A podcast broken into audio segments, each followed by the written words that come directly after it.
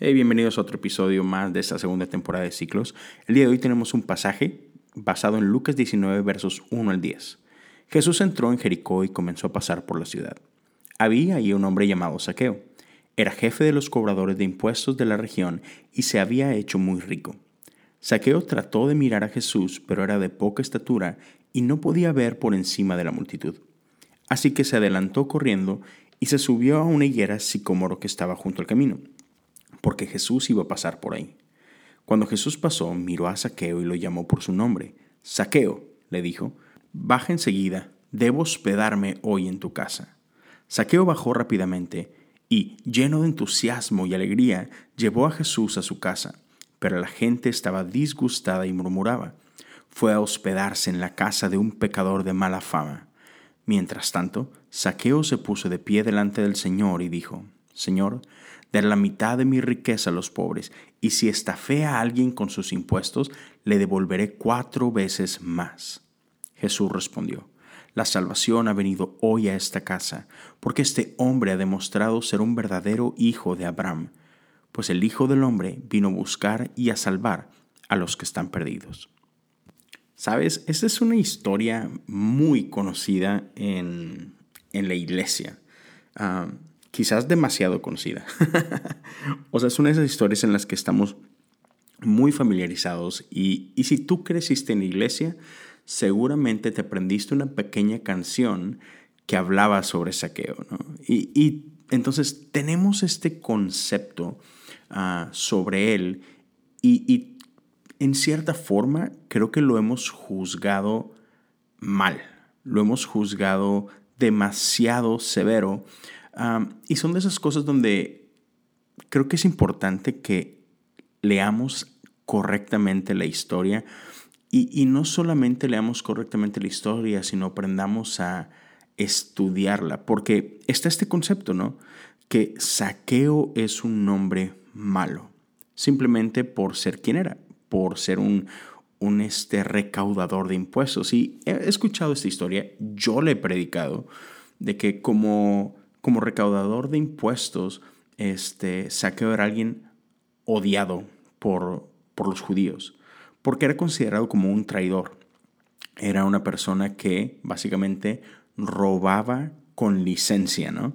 O sea, era alguien que podía decir, ah, tú le debes dos pesos al imperio romano, pero yo te voy a cobrar cinco. Y obviamente él se quedaba con, con la ganancia, ¿no? Otra vez, creo que todos lo pintamos bajo esta luz.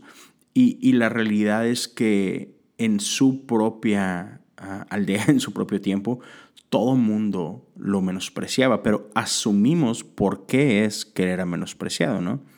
Y entonces leemos la historia de cómo Jesús va para ir a su casa y sabemos que todos los que estaban ahí se molestaron porque Jesús va a su casa. Entonces, me, llama la atención como la historia dice que en un punto él de pronto dice, ah, daré la mitad de mis posesiones a, los pobres y si a alguien he robado le daré cuatro veces lo que le he robado, ¿no?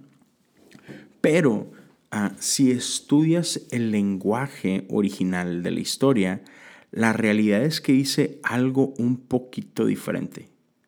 O sea, Saqueo no dice, de ahora en adelante voy a hacer esto, de ahora en adelante voy a dar cuatro veces lo que he robado y, le voy a dar la mitad de todo lo que tengo a los pobres. No, lo que Saqueo realmente está diciendo es, yo hago esto. Sí, Saqueo era alguien de muchísimo dinero, pero era una práctica común de él dar la mitad de lo que él tiene a los pobres.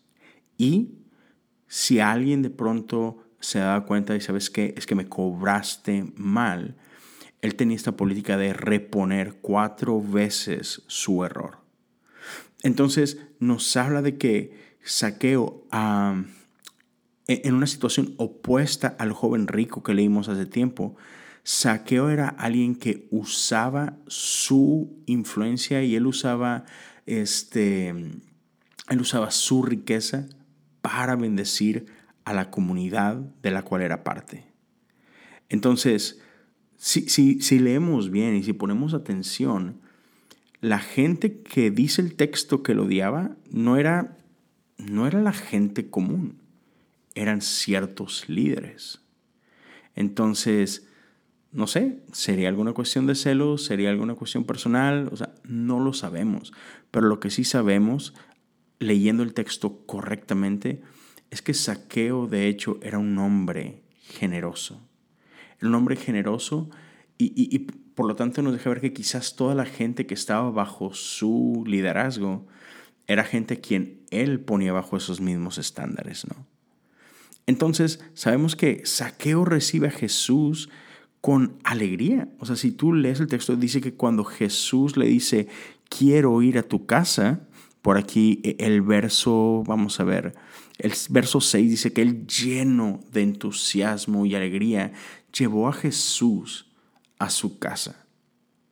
Entonces, ya, o sea, vemos que cuando, cuando Jesús le dice que salvación ha entrado a esta casa, Jesús está restaurando su posición ante su sociedad.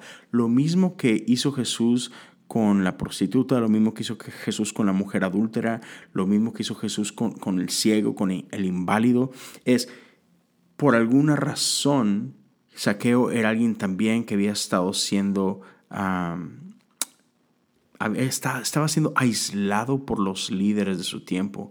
Y Jesús viene y restaura su condición delante de todos.